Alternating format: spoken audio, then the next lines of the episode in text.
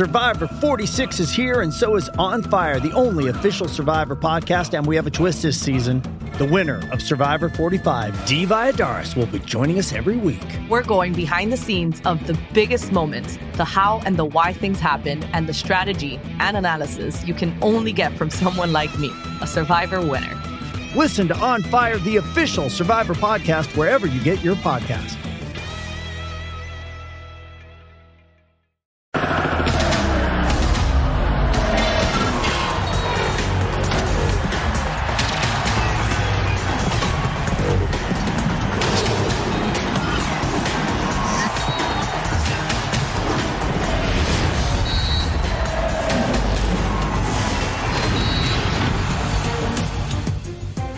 Santi Jiménez, mis respetos a tu trabajo. En solamente un semestre cambiaste el fútbol mexicano por una de las ligas más competitivas en el mundo. Con pocos minutos con el Feyenoord has hecho muchos goles al grado de convertirte en el máximo anotador de la Europa League, que como dice querido Cecilio Dos Santos, no es un dato menor. El problema es que entre los discursos de Gerardo Martino que consienten las jerarquías y lesionados, además del gol de Rogelio Funes Mori contra Irak, tu lugar en el Mundial no está garantizado. Ojalá el dios del fútbol te haga justicia deportiva. Bienvenidos. Es hora de punto final. Nadie se mueve por los últimos resultados. Estamos este, de cara a una Copa del Mundo y no planificamos un partido pensando que ganarle a Irak van a solucionar todos los, los problemas y todo lo que se puede hablar afuera. Yo me siento bien porque veo trabajar a los jugadores y, y veo el día a día y cómo lo vienen haciendo no, no, no, no soy tan este, contundente en, en- analizar un partido que es, no deja de ser un amistoso y, y tampoco voy a hacerlo de una manera distinta si el próximo amistoso las cosas no salen tan bien. Es decir, nosotros estamos buscando la mejor manera de poder llegar al primer partido en la Copa del Mundo, buscar a los mejores intérpretes para ese partido. Eh, yo si ellos tienen confianza a partir de, lo que ha sucedido, de no solamente de poder meter goles, sino también de su rendimiento este, futbolístico, está bien, porque eso este, yo les puedo dar la confianza de alguna manera, pero después hay 90 minutos o 45 minutos donde ellos comprueban cómo están y a mí me parece que lo que hemos visto hoy está un poco reflejado lo que, lo que yo he visto a lo largo de estas últimas semanas. Por fin iniciamos punto final. Gracias por acompañarnos. Bienvenidos. Estamos muy contentos que estén con nosotros. Y hoy estoy feliz de contar también con Cecilia de los Santos. Don Ceci, papá. Mi querido George. ¿Cómo estás? Un placer, no, feliz, feliz, contento estar con Betito, estar contigo, estar con Izquierdo, Alvarito querido, con el ruso. No, no, no mucho con el ruso, pero ahí va. Pero Ahí también va. se sonríe, pero también se sonríe, ¿no? Sí, sí, sí, la verdad que sí. Y bueno, tenemos a, a nuestro amigo Jorge en el Dirigiendo, estadio, sí. no dirigiendo al Atlante, porque ayer ya se tiró de director técnico también, ¿eh? Diciendo que era Porque muy dijo fácil que era el muy fácil ser director técnico, entonces lo mandamos a dirigir el Atlante. Beto Valdés, Betao. Mi querido amigo, un gusto como siempre. Saludos al ruso, a mi tocayo Álvaro Zurdo o Álvaro Izquierdo. Izquierdo, perdón, Álvaro pero Izquierdo. somos zurdos, a mi Ceci querido, a la gente de la Unión Americana. Aquí estamos en punto final. Y hay que vestirse de verde, señores. Qué lindo. Aunque sean partidos de taparroscas, de lo que sea, hay que ganarlos. Son partidos que sirven para aflojar las piernas nada más, pero ganarse hace costumbre. Totalmente de acuerdo. Don Ruso Brailovsky, bienvenido. ¿Cómo estás, querido Ruso? Bien, bien, bien, un saludo para todos, para todos, para todos, un saludo para todos, aunque hay gente que no puedo llegar a ver, este, los saludo a todos. ¿Sabes lo que pasa? Decía Jorgito, eh, eh, Beto recién decía, eh, los partidos hay que ganarlos. Si no se hubiese ganado, y no se le puede ganar ni Irak, no jugamos a nada, no existimos. Si le hubiese ganado 2 a 0, no, pero ¿cómo no pueden hacerle goles? Se le metió 4. Se jugó bien al fútbol por momentos, sí, es cierto. este, en otros no tanto. Y tampoco se conforman, sí es cierto, no es una selección que calificó, tiene un técnico nuevo que estaba en la tribuna, lo dirigió alguien interino, debutaron dos chicos jóvenes, todo bárbaro. Pero México tenía que hacer su trabajo y lo hizo. Totalmente de acuerdo con el ruso Brailovsky. Y tenemos que saludar también a don Álvaro Izquierdo. Hermano, bienvenido. Antes de ir contigo, te tenemos una sorpresa, así que por favor presta atención porque estamos presentando tarjetas coleccionables Y esta es cortesía de Petao, el zurdo. Fíjate por favor en el nivel que te pone. Ritmo 80, tiro 96, alto, cerca al Cristiano Ronaldo. Pase, ¿qué te digo? Perfecto, preciso. Y ahí está entonces la diferencia. Regate 90, defensa 62, al igual que el ruso no la necesitabas, y físico 85. Eso, en la actualidad, mi querido Álvaro Izquierdo, es para ponerse de pie y aplaudir, gigante con un 96 total. Bueno, mira, me terminan de sorprender realmente, pero me sorprenden realmente que me hayan puesto 62 de defensa cuando yo de defensa creo que tendría al revés 26, cambiando el 6 con el 2. Era un desastre para defender. Pero bueno, muchas gracias al que se tomó el tiempo de hacer esto. Beto Valdés. Y los saludo a todos con, con mucho cariño y contento también como todos, porque los resultados positivos levantan la moral y ayudan al grupo, a pesar de ser un amistoso, a pesar de ser contra un equipo que no clasificó, a pesar que el Tata decía que por más que tenga una cercanía con Arabia Saudita geográfica, no juegan igual, entonces no era para jugar, eh, preparar el partido contra Arabia. Pero lo importante es ganar, lo importante es que los jugadores agarren confianza, que, que siempre ganando es más fácil corregir. Primero repasemos la encuesta y totalmente de acuerdo con Álvaro Izquierdo. Veamos entonces lo que sugerimos para ustedes para que participen. De los seleccionados de México que jugaron contra Irak, ¿quién te convenció más? Primera opción, Alexis Vega. Segunda, Roberto Alvarado. Don Piojo. Henry Martín o Uriel Antuna. Ceci, ¿Quién te gustó más de estos jugadores que participaron? Bueno, como, como futbolista, por supuesto, claro, ¿no? Digo, como, claro como en el partido. Bueno, Claro está. Este, no, yo creo que Alexis Vega hizo un partido fantástico. La verdad, el primer tiempo. Digo, aunque México en el primer tiempo consciente da un manual de, de- de- de- la posesión de la pelota, pero creo que jugó mucho para los costados, no fue tan profundo, porque creo que el primer tiempo podía haber terminado por lo menos 3 o 4-0 sin ningún problema. En un momento ruso parecía que en el primer tiempo la selección mexicana bajaba un poco las revoluciones después de 30 minutos, normal. Hay jugadores que se quieren cuidar, normal, sobre todo los del tricolor, porque están disputando un momento muy importante que es la previa a la Copa del Mundo. ¿Qué fue lo que más te gustó hoy, querido ruso? Bueno, a mí- a mí en lo personal me gustó más el segundo tiempo que el primero. Me parece que en el segundo tiempo jugaron un poco mejor al fútbol. Si bien es cierto, fue un dominio casi absoluto de la selección. Talavera llegó a tocar una pelota más que nada en una salida un- errónea de HH, que también lo tengo para destacar. ¿eh? Después de mucho tiempo que no jugó, si bien es cierto, trotó demasiado en la cancha, este, no hubo demasiado para exigirse tocó bien, se movió, se acompañó bien este, con Chávez en su momento. Eh, me parece que hay cosas para destacar como, para mi gusto, ¿eh? Eh, que está demostrado y comprobado que Araujo no puede jugar de lateral derecho. Si bien es cierto, este, lo tiene a Sánchez como titular eh, y alguna cosa se le pasó por la cabeza pensando en alguno de los partidos y empezar con Araujo pues significa como, como dar línea de tres.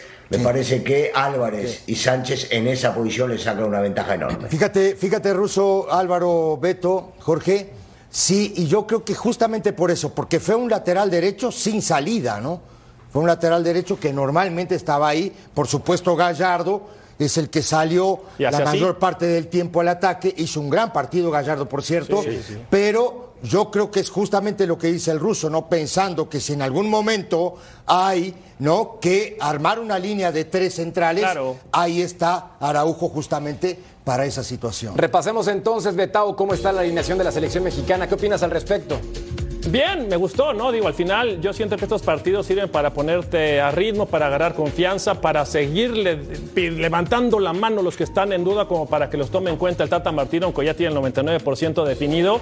Pero sí, lo de Araujo como lateral, como bien dice el ruso y como dice Cecilio, no es un lateral natural, pero después de que ves que Gallardo llega 6, 7 veces, Araujo no tenía que Pero ir, se aparte con en peligro, un- ¿no, Beto? Sí, claro. Llega con peligro. Sí, señor. Se queda No. como un tercer hay- central.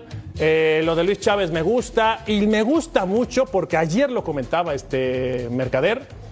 Comentaba que de repente dicen que Herrera no puede jugar de contención. Herrera como contención roba, roba por la claridad que tiene y obviamente lo proteges con dos futbolistas que tengan Correcto. mayor marca como Chávez y como Charlie Rodríguez. Entonces, ah, también hay que decirlo, el rival no puso resistencia, la verdad. Ahora te tiro la pelota, Álvaro, y una cosa importante que hoy Chávez arranca por el sector eh, derecho Un y Charlie sí. Rodríguez por el sector izquierdo, ¿no? Como que también estuvo moviendo y tratando justamente de ver cómo se sienten en esa posición. Y lo de Herrera muy bien como contención. Claro, juega contra un equipo donde creo que si nosotros armamos un equipo podemos jugar ahí sin ningún problema si entrenamos bien. ¿no? No, sin duda que estamos bien entrenados, si podemos prepararnos para, para hacer un partidito ahí. Pero creo que, que, el Tata, escuchándolo en la conferencia previa al partido, escuchándolo un poco después, más que buscar funcionamiento colectivo en este partido, lo, lo que intentó es ver a algunos futbolistas individualmente en distintas posiciones, me parece a mí. Y por el lado izquierdo, como bien decís, eh, eh, fue muy bueno lo de los dos zurdos también, Gallardo y Vega, y llegar Chávez a ese sector, hubo momentos de buena triangulación. Está claro que fue con Irak, eh, que no, no recibió remate al arco en contra, que México tuvo la pelota, que tuvo el dominio. me parece igual que el ruso que el segundo tiempo fue mejor, que se vio más funcionamiento, que se vio más juego. Pero a mí lo que me gustó realmente es eh, los movimientos de, los puntas. Eh, Funes Mori tirándose un poquito a la banda y venían a ocupar esa zona al centro. En el primer tiempo, eh, Martín creo que fue el que sale para que llegue Vega a esa posición a hacer el primer gol. Correctamente. Ese tipo de movimientos, esos cruces que ahora los, los millennials le dicen enroques o no sé qué, palabras medias raras, pero eh, en mi época era tirarse a la banda y que llegara uno a ocupar el lugar. Eso me gustó mucho. Ahora, hay un punto importante que tenemos que tocar porque Rogelio Funes Mori ingresa en el segundo tiempo y en solamente tres minutos marca el gol que seguramente le puede dar esa tranquilidad de estar con la selección mexicana, sobre todo con el discurso de Gerardo el Tata Martino. Buscamos a delanteros de jerarquía, a pesar de que Santi Jiménez sea el goleador de la Europa League. Y yo ahí, mi querido Beto, te quiero preguntar al respecto. Sí. ¿Si es Funes Mori en este momento mejor opción que Santi en este momento? Es cuestión de gustos. ¿Para y, mira, para mí, yo creo que sí. Digo, al final a unos quizás les gana el corazón porque es Santi Jiménez y por el momento y todo, pero necesitas un hombre que sea corpulento, un hombre que tenga la pelota. No es que no se pase los Santi, pero hoy Funes Mori trabajó bien de poste, es un trabajó bien hacia los lados. No, sí, pero no son las mismas condiciones. Considerando cómo juega el Tata, le gusta más el 9, el 9 clavado, el 9 natural. El 9 fijo, el 9 de área, ¿no? Santi no es un 9 natural. Santi sí llega al área como centro delantero, pero se bota más hacia los costados. Y Funes Mori, vamos, ya lo analizaremos en Fox Touch, el gol lo inicia él. Sí, de acuerdo. Jugando de poste, jugando de espaldas, Correcto. se juega para un lado. Pero Yo creo que por eso el Tata lo prefiere. Con una duda, Ruso, porque entonces si Funes Mori es el delantero que tiene que estar, ¿por qué no llevar también a Santi Jiménez como una segunda opción en caso de que alguien, algo, Bueno, eh, eh, primero porque sigue siendo, por lo menos para lo suyo, congruente el Tata Martino con respecto a llevo tres delanteros y siempre dijo exactamente lo mismo. Yo no quiero decir con esto que coincido. Yo pienso que hay que llevar cuatro, sobre todo de cómo lo vemos en este caso a Raúl recuperándose y que no creo que vaya a poder jugar ningún partido 90 minutos porque esta lesión es muy engañosa.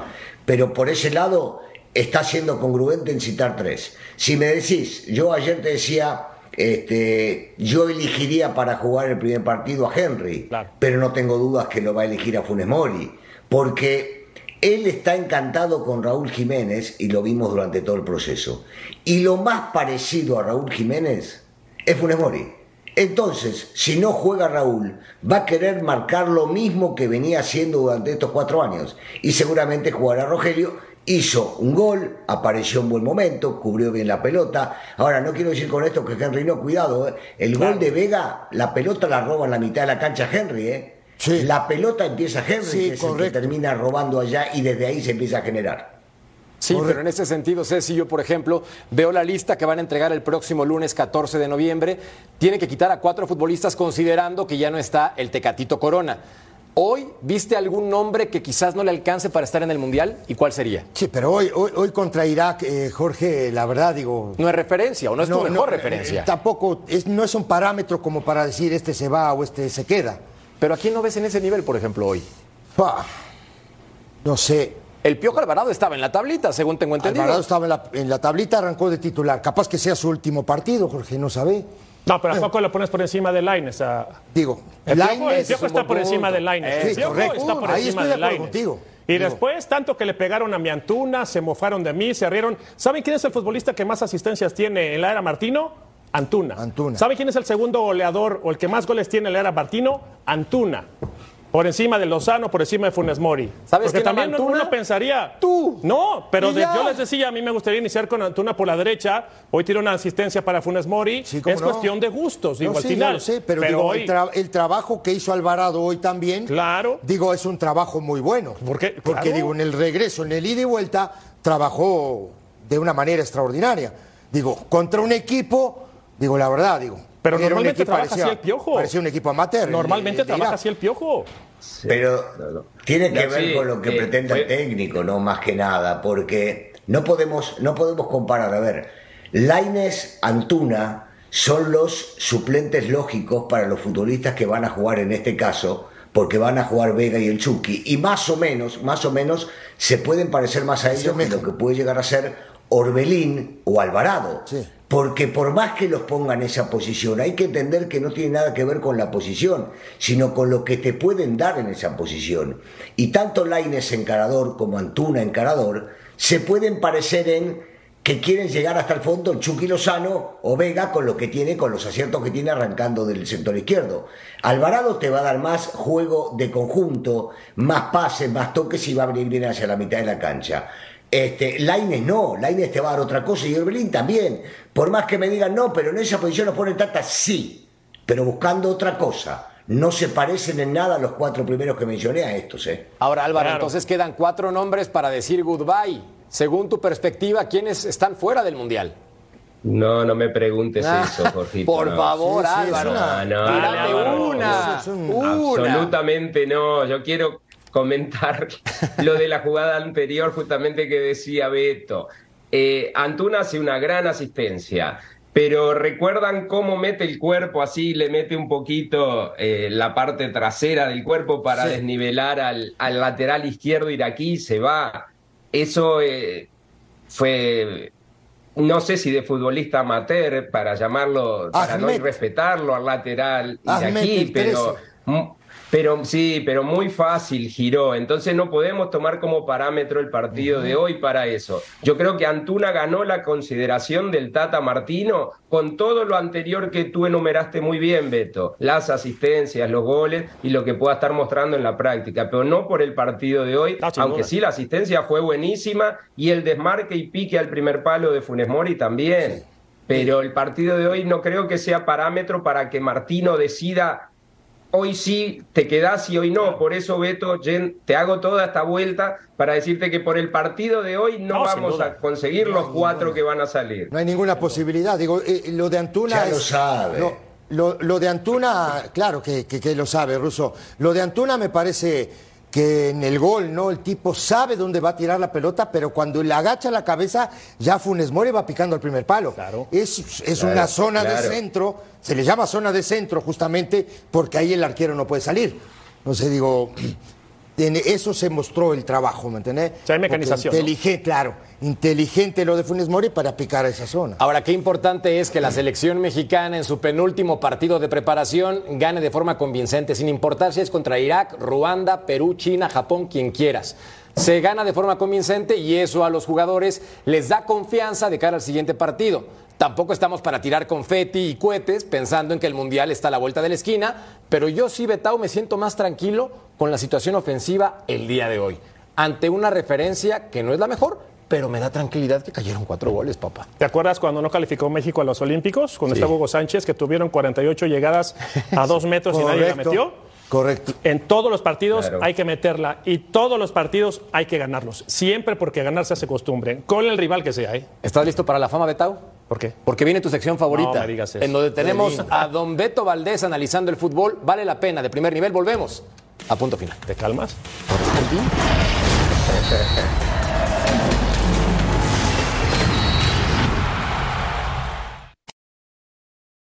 Does Monday at the office feel like a storm? Not with Microsoft Copilot. That feeling when Copilot gets everyone up to speed instantly? It's sunny again. When Copilot simplifies complex data so your teams can act, that sun's shining on a beach. And when Copilot uncovers hidden insights, you're on that beach with your people and you find buried treasure. That's Microsoft Copilot. Learn more at Microsoft.com/slash AI for all.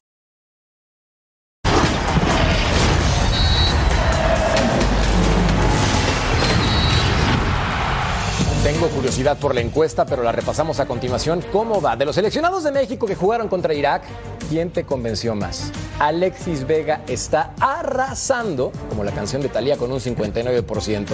Roberto Alvarado con un 6%, Henry Martín con 20%, Uriel Antuna, el hijo de Betao, con un 15%. Ay, Dios mío santo. Pero yo respeto, como dice Bora Milutinovic. Y, también ti? tenemos que platicar. Yo me quedo con Alexis Vega. Yo me quedo con Alexis Vega. Ve lo siguiente, Ceci. Mira, Sí. aquí están los delanteros del Tri. Roberto Alvarado, Henry Martín y Alexis Vega. Resulta que son dos chivas y solamente un americanista, Épale. papá. Correcto. Eso es intención, con todo el dolo del mundo. Pero ahí está entonces la selección mexicana. Por cierto, Don Betao, preséntanos, ¿qué nos tienes del análisis de la selección hoy? Bueno, detalles, mecanizaciones y, y momentos en donde destaca lo individual, ¿no? Ya coincidimos todos que enfrentar a Irak, pues no era un parámetro real, pero sí ayuda para que aflojen las piernas, el trabajo es diferente en selección, la conjunción, etcétera, ¿no? Y escogimos tres jugadas en donde podemos observar, esto es característico de los equipos que les gusta mantener la posesión de balón, ¿no? Como lo es el Tata. Acá están bien agrupados en la recuperación, hay tres hombres cercanos, se recupera la pelota prácticamente en la esquina, están en el área marcando bien, y acá muy claro, ¿no? La idea. Ya recuperamos por derecha, ahora hay que limpiar por izquierda. La claridad queda en el, en el centro Herrera, después observamos cómo llegan por fuera y vamos a ver cómo se desarrolla la jugada para la finalización. Por derecha, termino por izquierda y esta jugada, como bien decían este, Álvaro, como decía Ceci Russo, el intercambio de posiciones, ¿no? Incluso el Tata Martino lo decía, Alexis Vega puede jugar por fuera y puede jugar como nueve. Recordarle a la gente que Alexis debutó en Toluca jugando como número 9. Así llegaba la primera anotación. Después, aquí adelantamos un poquito en el Fox Touch y vamos a llegar al punto en donde entendemos lo que hace Herrera. Herrera, incluso yo vi un entrenamiento en donde recibe pelota por derecha y juega por izquierda y después se le regresan para eh, jugar nuevamente por derecha. En esta posición Herrera y con todo este espacio, pues se hace un festín. Esa es una realidad. ¿Por qué? Porque tiene tiempo de recibir, de levantar la cara, de observar al compañero. Esa claridad que tiene Herrera le va a permitir también este tipo de detalles que es interesante, ¿no? Como contención, quizás no es un gran recuperador, pero se puede botar hacia adelante. Herrera puede pisar el área, puede acompañar y en automático vamos a observar cómo lo protegen.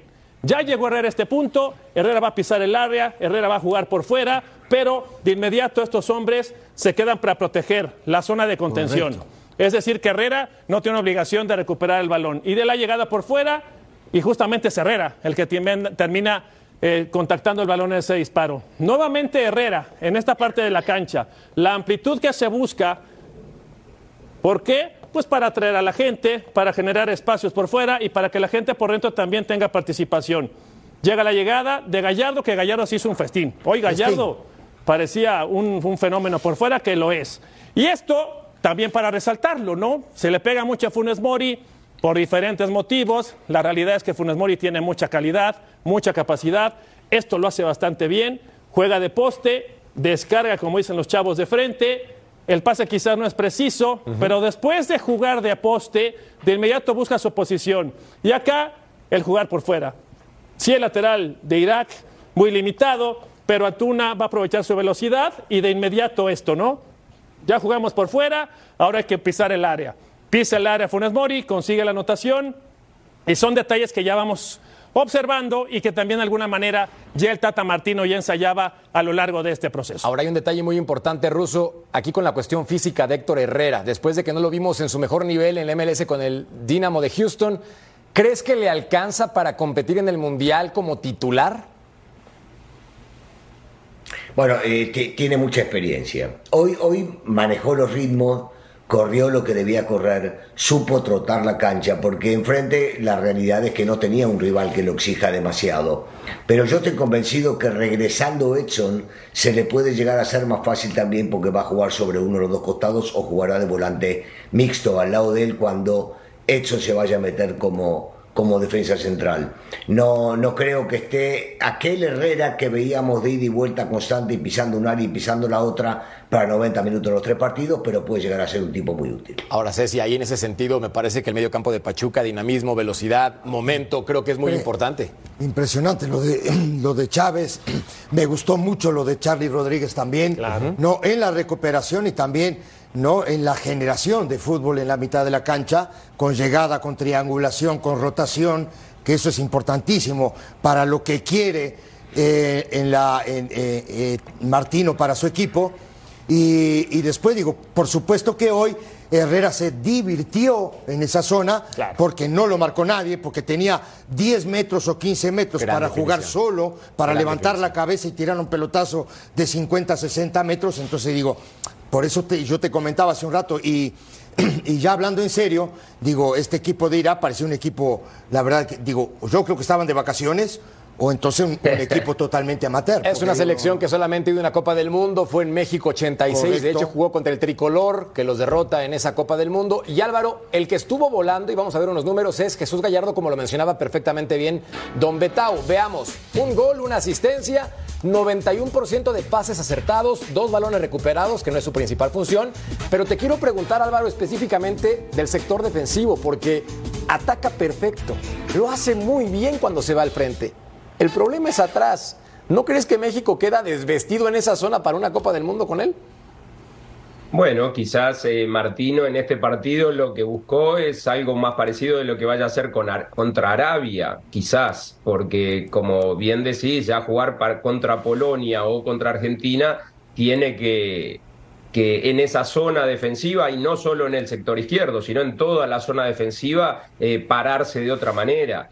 Hoy México no recibió ni un solo remate al arco en contra y hubo un solo remate iraquí desviado de- del arco. Entonces, no es por el partido de hoy no podemos decir que, Gallardo pueda estar defensivamente en, los partidos que vienen ahora, en- dentro de 10 días para adelante, ya con el Mundial empezado.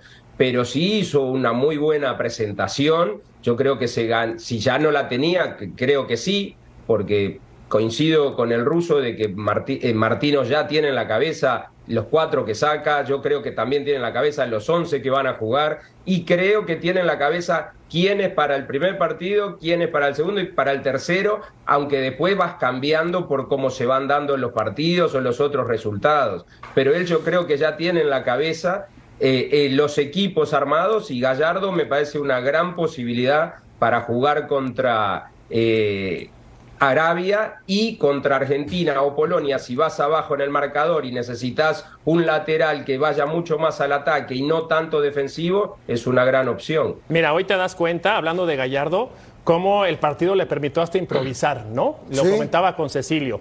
El segundo tiempo cambia línea de tres y juega Gallardo por izquierda como carrilero y juega Kevin Álvarez por derecha como carrilero. Pero resulta que pone al Piojo siendo zurdo por izquierda y pone Antuna por derecha. Entonces, Kevin Álvarez cuando quería ir hacia el frente chocaba con Antuna y cuando Gallardo quería ir hacia el frente chocaba con el Piojo. Es decir, no lo tiene practicado, ¿no? En, en otras circunstancias los pone a perfil cambiado para que unos jueguen por dentro, otros jueguen por fuera, pero así, así de sencillo estuvo el partido, Ceci. Así de No, no, sencillo claro, estuvo, claro. improvisó por todos lados. Por, e- por eso te digo, digo, entonces digo, y, y- y- y lo bueno de, de- de- de haber, ir probando, por ejemplo, una línea de tres, ¿eh? porque digo, no se sabe en realidad cómo, cómo va a iniciar contra, contra Polonia. Capaz que te arranca con una línea de tres. Un día dije acá y, y se, se estaban riendo todos, Yo no. pero capaz que... No, yo no. Yo nunca contigo, me he hasta reído. Igual y el tipo dice, vamos a armar una línea de tres con, con dos por afuera que, que vayan y vengan y no, me, me armo muy bien y cierro la puerta. Por lo pronto, Suecia va a enfrentar a la selección mexicana el próximo miércoles, la última prueba de cara al Mundial de Qatar, así que ya lo saben, 14.30 del Este, 11.30 del Pacífico. Platicábamos de que un piojo anda muy bien, pero otro piojo anda muy mal. Y es que Miguel Herrera le dijeron, chao. Y Larcamón, bienvenido. Volvemos. Punto.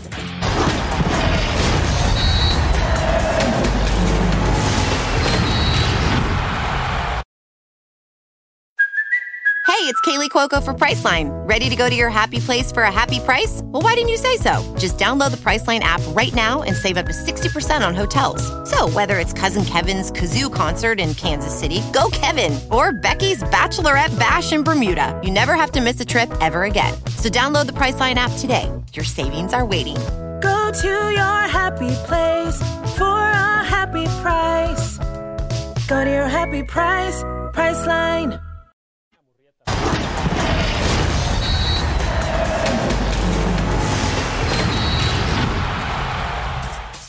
Tres torneos sin éxitos y con más polémica que fútbol fueron suficientes para que Tigres despidiera a Miguel Herrera. Dos semifinales y unos cuartos de final es el legado que deja el piojo en la Sultana del Norte. En toda su etapa contó con una de las plantillas más valiosas de la Liga MX. Tenía uno de los delanteros extranjeros más peligrosos en la historia del fútbol mexicano, André Pierre Guignac, y a jugadores de gran importancia como Florian Tobán, Luis Quiñones, Javier Aquino y Nahuel Guzmán. Sin embargo, después de ser eliminado en la última liguilla ante Pachuca, el piojo aseguró que este equipo no era suficiente. A mí me va a tocar, o a otro, que venga, si no soy yo, el recambio generacional de este equipo que ganó todo en 10 años. Reitero, ojalá yo pueda dar los, resultados que quiere la- la directiva para poder seguir y poder darles eso. Pero me va a tocar cambiarlos.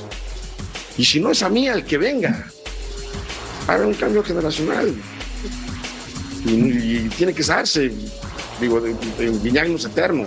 A su llegada, la afición tigre y la misma institución felina se ilusionó por su gran paso americanista, donde consiguió cuatro títulos que incluyen dos ligas, pero no pudo reproducir los éxitos que consiguió en el pasado y que prometía.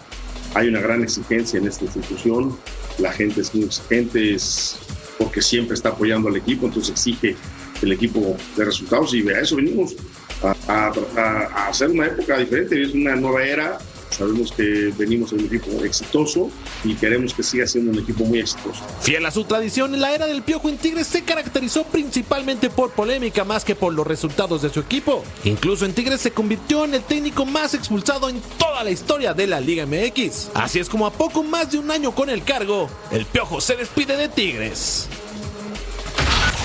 No les voy a mentir, estaba en redes sociales, like, qué buen comentario, qué buena foto, y de pronto me aparece Miguel Herrera fuera de Tigres y no lo podía creer.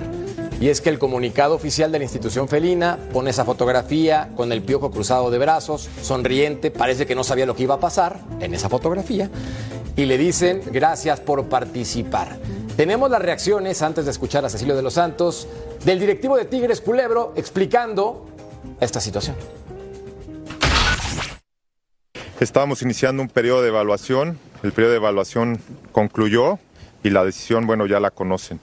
Entonces, que sepan que trabajamos institucionalmente, fue un- una evaluación, se les dijo, no, yo, yo creo que los- lo comuniqué que era un periodo de evaluación, se concluyó la evaluación y, y esa es la noticia. Bueno, estamos, tenemos opciones, estamos trabajando, estamos avanzados, pero ahorita queremos ser muy respetuosos con el tema de la, de la final femenil. Entonces yo creo que terminando la, la final femenil este, estaremos anunciando algo. El 99% del tiempo Cecilio de los Santos está sonriente, siempre enérgico, pero ahorita lo empecé a ver como que el rostro desencajado. Ceci, ¿estás bien? Cuéntame, ¿qué Estoy tienes? bien. Estoy preocupado por ti. ¿Qué pasó? No, estoy bien, estoy bien. No, veo, veo las declaraciones de los, de, de los directivos, por ejemplo, de Culebro, ¿no? Digo, y, y- y- la verdad me da risa. A, veces me da coraje, a veces me da risa. ¿Por la qué? verdad, digo, porque, digo, Culebro trabajó toda la vida con, con- con Herrera en, en- en América. Digo, Culebro tiene años dirigi- trabajando en América. No sé si, si no trabajó con el ruso también, con el ruso estaba. Era un niño cuando empezó a trabajar ahí. Sí. ¿no? Y de pronto, y de pronto hoy, digo, te da, estamos haciendo una evaluación, ¿no? Digo, no sé si le hicieron una evaluación a él también, digo, me parece a mí, ¿no? Y lo de Herrera que quería comentar hace un rato es eh, tardó un año en irse. Porque si el partido que, que pierde con el Atlas lo gana, se hubiera ido en ese partido. Y mira que la situación es crítica, pero me parece que es un muy buen momento ruso para analizar los números de Miguel Herrera con el conjunto de los Tigres y entender finalmente el balance con un equipo que estaba para competir según la perspectiva de los directivos para más. 63 partidos, 31 victorias, 3 empates, solamente 17 derrotas, 3 liguillas. El problema es cero títulos. ¿Justa o injusta la decisión con base en números para ti, Ruso? Bueno, eh, recordemos que Miguel a donde va siempre va con la bandera de ganador, y lo conocemos, y para ser el campeón. Y un equipo como Tigres no se puede dar el lujo de estar como estuvo en este torneo y en el anterior y no llegar a competir para salir campeón, con eh, un eh, gasto mayoritario de los equipos más ricos que hay en el fútbol mexicano y que traen a uno de los técnicos más reconocidos del fútbol mexicano. Eh, si es justo o no, solamente la directiva lo sabe. Ellos saben cuáles son los pedidos cuando llega un director técnico y qué es lo que están buscando. Ahora, decía algo muy cierto Ceci se conocen sobremanera Culebro eh, y Miguel, porque en la época de Culebro fue cuando lo trajeron a Miguel y fue el que más lo defendió, tanto él como John de Luisa lo defendían a morir. Pero acá sabemos que lo maneja institucionalmente otra gente, que es la que termina mandando, manejando todo esto. Y yo, yo creo en lo personal, que mucho tuvo que ver el discurso de Miguel haciendo viejo a este plantel que tiene grandes nombres y que posiblemente le perjudicaba en todo lo que es la venta alrededor de lo que son el equipo Tigre Fútbol. Pero ahora, Álvaro, en ese sentido, no dijo ninguna mentira. Tigres es un conjunto veterano visto por números del mediocampo, por Dios. Bueno, el mediocampo titular lo eh, es. Pero siempre hablamos de lo mismo, Jorge. Sí, pero no le gusta. Veterano de dado o de rendimiento, porque lo que importa es el rendimiento. Esta temporada fueron las juego dos. Y no el. Sí, está bien, pero quizás hay cosas que un entrenador eh, públicamente a los jugadores no les gusta escuchar. Entonces quizás es mejor hablarlo en la interna, por supuesto con la directiva, y después si tienes que hablar algo con los jugadores, pero hacer una declaración, eh, me parece a mí, sin conocer a fondo el tema, ¿no? Eh, hacer una declaración, vamos a limpiar acá y vamos a, a hacer un cambio generacional, estás hablando que los cuatro o cinco líderes del equipo en cuestión de edad eh, se van a ir y por supuesto a nadie le gusta escuchar eso, más teniendo contrato todavía, entonces quizás se puede, quizás, eh, te, lo recalco, quizás puede haber habido ahí alguna... algunas llamadas entre ellos y decir, bueno, ¿y qué es lo que está pasando acá? Y, y puede haber sido una de las eh, causas o factor de la caída de- del entrenador, no lo sé, pero hay cosas que me parece públicamente a veces es mejor omitirlas para tener una mejor salud mental del grupo. No, la, es que aquí a quien exhibe es a la institución, ¿eh? Acá no exhibe a los jugadores porque ya sabíamos que los jugadores tienen cierta edad. Eso, a ver, eso no lo, lo puedes esconder. Pero yo creo que Miguel peca de prepotencia. Yo creo que Miguel dijo, me van a respaldar. Y como bien dicen este, Ceci y Russo, aquí no manda culebro. Acá hay un comité, acá es una empresa muy grande a nivel mundial y dijeron, ¿saben qué? Esto no nos gusta. Y, y ha sido una constante ¿Y si de hizo Miguel. adrede? Pero también puede ser. Eso, eso, hace un rato, eso ¿no? lo platicábamos. Estábamos Yo creo que él mismo de- propicia, como diciendo, ¿saben qué? Estoy Sí, hasta el gorro, ya, ya, me quiero ir de aquí, les digo viejos a todos y nos vamos, ¿Pero ¿no? crees? ¿En serio crees, Pero te voy a decir algo, es una constante de Miguel. Las, las eh, em, cuando él eh, No se siente a gusto. no, no es que O se no, sienta a gusto, o- pero él manifiesta eso normalmente cuando está molesto y se le va la, la Sí. bujita de más y empieza Sí. a decir sandeces. Esto es una burrada Estoy de lo que acuerdo, hizo. estoy de acuerdo Esto es contigo, una burrada, porque además yo escucho que la gente dice, se tardaron Ahora- mucho en despedirlo. No, no se tardaron nada, falta mucho para que empiece el siguiente torneo Seguro. y seguramente el manotazo vino desde arriba y dijeron, ¿sabe qué? Este decir- perfil de técnico no lo queremos. Y les, y les voy a decir una cosa, digo, mira que Nahuel, Pizarro, Carioca, eh, Carioca, Gignac. eh, eh, Gignac, Aquino, digo, pero mira que se metieron a la liguilla. Claro. Estoy no de acuerdo. Es cualquier cosa, ¿eh? No es un dato Digo, menor. Porque luego, digo, se habla mucho, por los otros días estábamos, no sé con quién estábamos hablando, y, y yo le decía, no te piden la cédula para jugar al fútbol, ¿eh?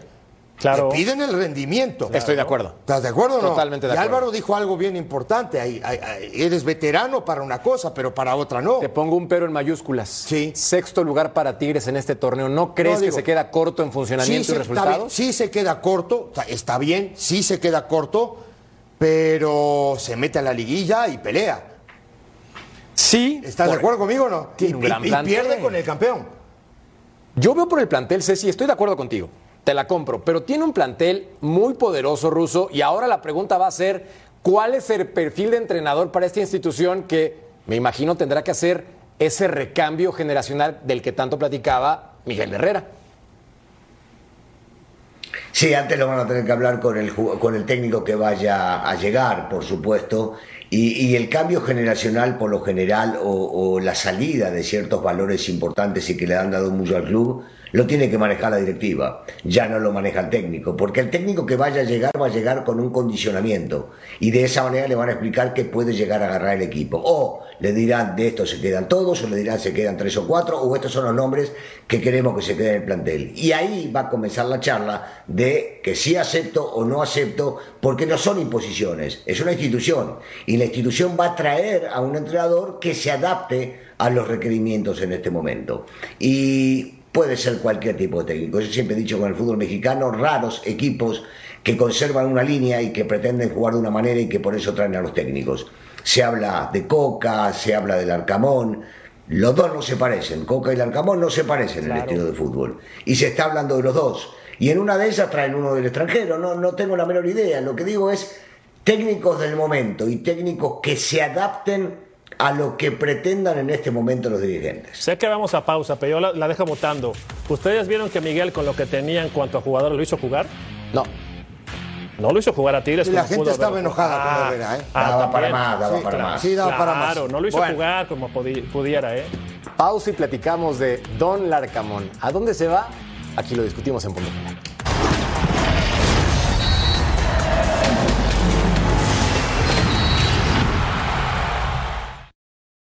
With threats to our nation waiting around every corner, adaptability is more important than ever. When conditions change without notice, quick strategic thinking is crucial. And with obstacles consistently impending, determination is essential in overcoming them. It's this willingness, decisiveness, and resilience that sets Marines apart. With our fighting spirit, we don't just fight battles, we win them. Marines are the constant our nation counts on to fight the unknown. And through adaptable problem solving, we do just that. Learn more at marines.com.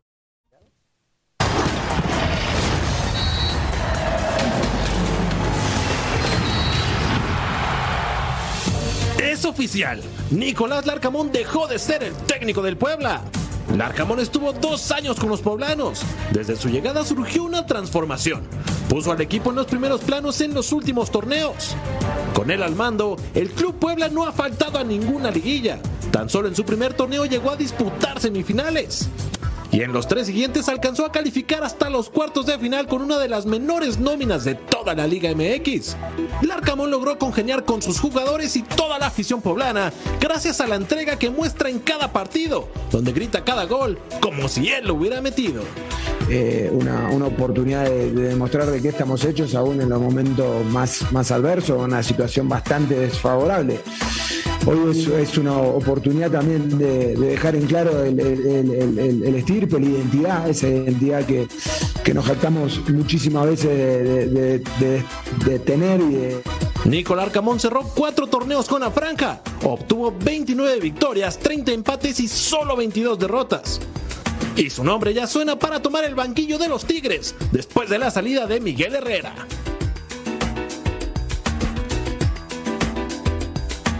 Señoras y señores, entonces con esta decisión Nicolás Larcamón no va a dar un paso sin guarache, como decimos en México. Seguramente tiene, después del comunicado oficial de la franja, una propuesta o varias, y esto decía el comunicado oficial, informa que Larcamón ha, ha decidido dejar su cargo como entrenador de nuestro primer equipo varonil, por así convenir a sus intereses, a sus intereses. Eso es lo importante de ese comunicado. El resto, gracias por participar, te deseamos lo mejor. Álvaro Izquierdo, yo creo que tiene un perfil extraordinario, técnico joven, ganador con una plantilla que se la cambiaron cada torneo y el Puebla, que no competía en liguillas, lo metió en el protagonismo.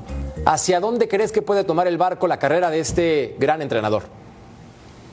Bueno, coincido contigo, Jorge, que, que ha jugado buen fútbol Puebla y ha tenido sangría de futbolistas, especialmente de mitad de cancha hacia adelante, y con lo que le venía lo volvía a armar y volvía a jugar bien y trataba de intentar eh, un buen fútbol en cuanto a lo atildado o en cuanto a lo estético, porque a veces decir buen fútbol puede llevar a, a un poquito de confusiones, ¿no? Porque esto siempre lo importante es ganar, pero la forma es o, el tipo de fútbol que le gusta a cada uno es lo que marca la diferencia. Eh, Tigres tiene muy buenos futbolistas y, tiene una capacidad económica importante para poder traer futbolistas eh, caros que, pueda pedir el nuevo entrenador que venga. Eh, no sé si Larcamón terminará en Tigres o no, pero podría ser una muy buena apuesta a futuro. Eso es algo que, que desconozco. Pero desde que, como tú lo recalcaste, conveniente a sus intereses, el Puebla te está diciendo ahí de que nosotros no queríamos que se fuera. Él rompió el contrato o pagó la cláusula o lo que sea, pero es él el que se está yendo del club y no el club el que le estaba abriendo la puerta. De hecho, tenía contrato por más tiempo el Arcamón. Él es el que rescinde. Ahora, Ah, hablando, ahora, hablando de los viejitos de Tigres, con la filosofía del Arcamón, yo no lo vería en Tigres. Por eso. ¿eh? Ah, porque yo digo, no lo vería en Tigres. no, y, te- y dijiste una palabra, ganador. Ganador en el torneo. ¿eh? Sí, y peleaba, este, este torneo, Sí, ¿fueron sí, qué? ¿10 empates? Sí. Diez empates. Fueron 10 empates, digo. Y luego en la liguilla América le, le pasó por encima. 11-2 en el global. ¿Estás de acuerdo o no? Sí, sí, sí, pero el plantel que tenía, mira los números. Ahora, no, no, sí, tiene 47% de efectividad. Está muy bien. Hizo del Puebla un equipo totalmente corporativo, un equipo solidario, un equipo que peleaba, no, pero al final del día, ya en la alta competencia que es la liguilla, el Puebla no pasó la primera fase. Sí, le costó trabajo, pero creo que tuvo muy buenos resultados por lo que contaba, que era la plantilla. Pausa y volvemos para platicar de Lewandowski en punto final.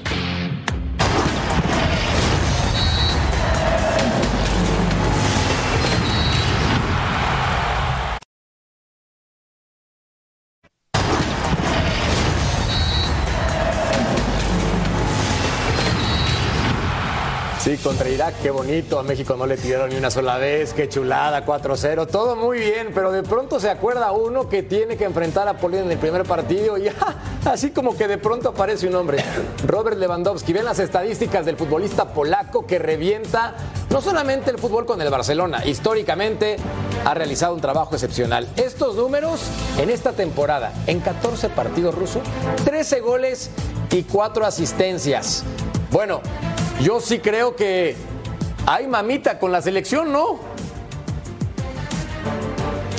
Bueno, yo, yo, yo- la palabra que de repente cabría en mucha gente es, me da miedo, pero en el fútbol no te tiene que dar miedo absolutamente nada.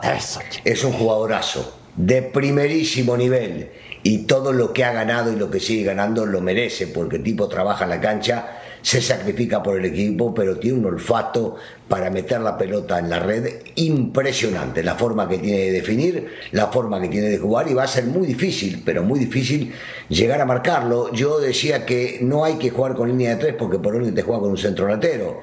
Pero a este tipo lo tenés que poner uno y otro esperándolo. Porque te juega bien de poste, porque sabe tirarse hacia los costados, porque de la nada te saca un disparo desde el borde del área y cuando la pelota cae en el área cae justo donde está él. Es- va, va a ser muy complicado marcarlo, pero otra vez, jugar 11 contra 11, no juega solo uno. Lo que hay que neutralizar es el pase que no llegue a él. Si vos cortás ese circuito, lo terminás anulando. Ahora, de, de- de esto que, que- que- que mostramos hace un ratito, ¿no? 14 go- eh, 13 goles en 14 partidos. Ojo, no es el Barcelona, Polonia, ¿eh? Polonia, eh, el partido que por lo menos a mí me tocó ver, es un equipo bastante mediano. Medianito, ¿eh? Tirándole a México Malone. le No, no, puede- eh, le- México eh, le puede hacer partido y hasta le puede ganar, ¿eh? No, está bien, pero este agarra la pelota, Pero- lo pero es Irak gol. tampoco. Ah, no, no es Irak. No, claro que no. No es No, Irak. Lewandowski te agarra una pelota y la No es encaja, ¿eh? Irak, pero digo, yo creo que México a Polonia le puede hacer partido. No, sin duda. Sí, pero tenés de lo a Zielinski, a Krikoviak, Pero con es respeto. otra gente. Sin miedo, pero con respeto. No, sin duda. Pausa y volvemos a punto.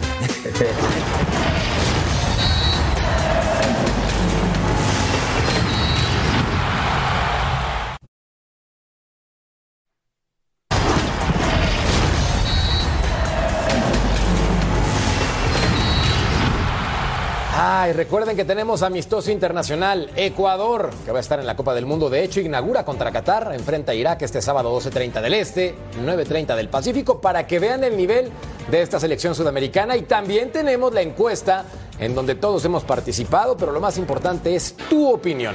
De los seleccionados de México que jugaron contra Irak, ¿quién te convenció más?